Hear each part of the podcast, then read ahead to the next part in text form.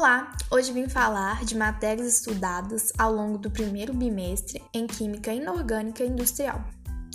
A química inorgânica é uma ciência que se ocupa da investigação experimental e, e a interpretação teórica das propriedades e reações de todos os elementos e seus compostos, exceto os compostos orgânicos.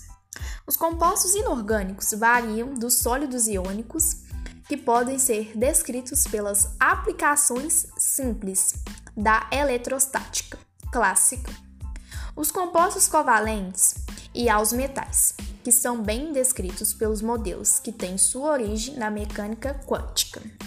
Para a racionalização e a interpretação da maioria das propriedades inorgânicas, usamos os modelos qualitativos, baseados na mecânica quântica, como as propriedades dos orbitais atômicos e seu uso para formar orbitais moleculares.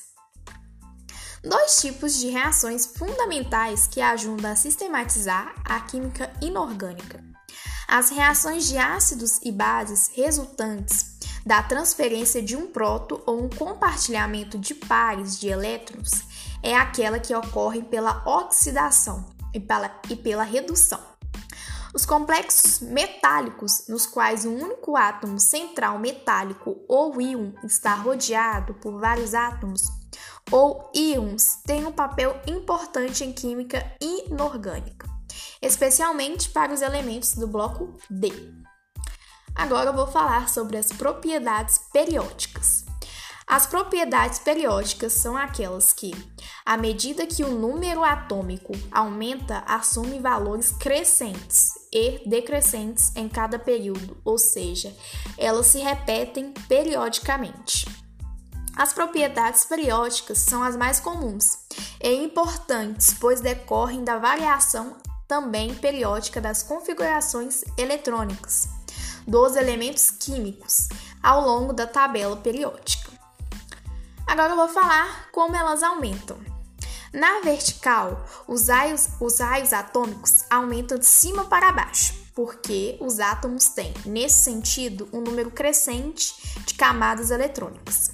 Na horizontal, os raios atômicos aumentam para a esquerda.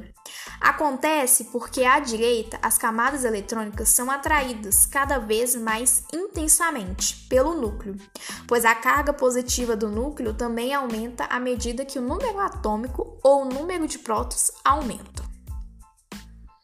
Na vertical, os raios atômicos aumentam de cima para baixo, porque os átomos têm, nesse sentido, um número crescente de camadas eletrônicas. Na horizontal, dos períodos, os raios atômicos aumentam para a esquerda. Isso porque, para a direita, as camadas eletrônicas são atraídas cada vez mais intensamente pelo núcleo, pois a carga positiva do núcleo também aumenta à medida que o número atômico ou número de próton aumenta. Agora eu vou falar um pouco sobre a energia de potencial de ionização. Na prática, o mais importante é ser considerado o primeiro potencial de ionização. Isto é, é a energia necessária para arrancar um elétron da camada mais externa do átomo. Ao retirarmos o primeiro elétron de um átomo, ocorre uma diminuição do raio. Por esse motivo, a energia necessária para retirar o segundo elétron é maior. Eu gostei muito dessa matéria, apesar de ser uma matéria que é um pouco complexa. É uma das matérias que eu mais gosto, é Química Industrial Inorgânica.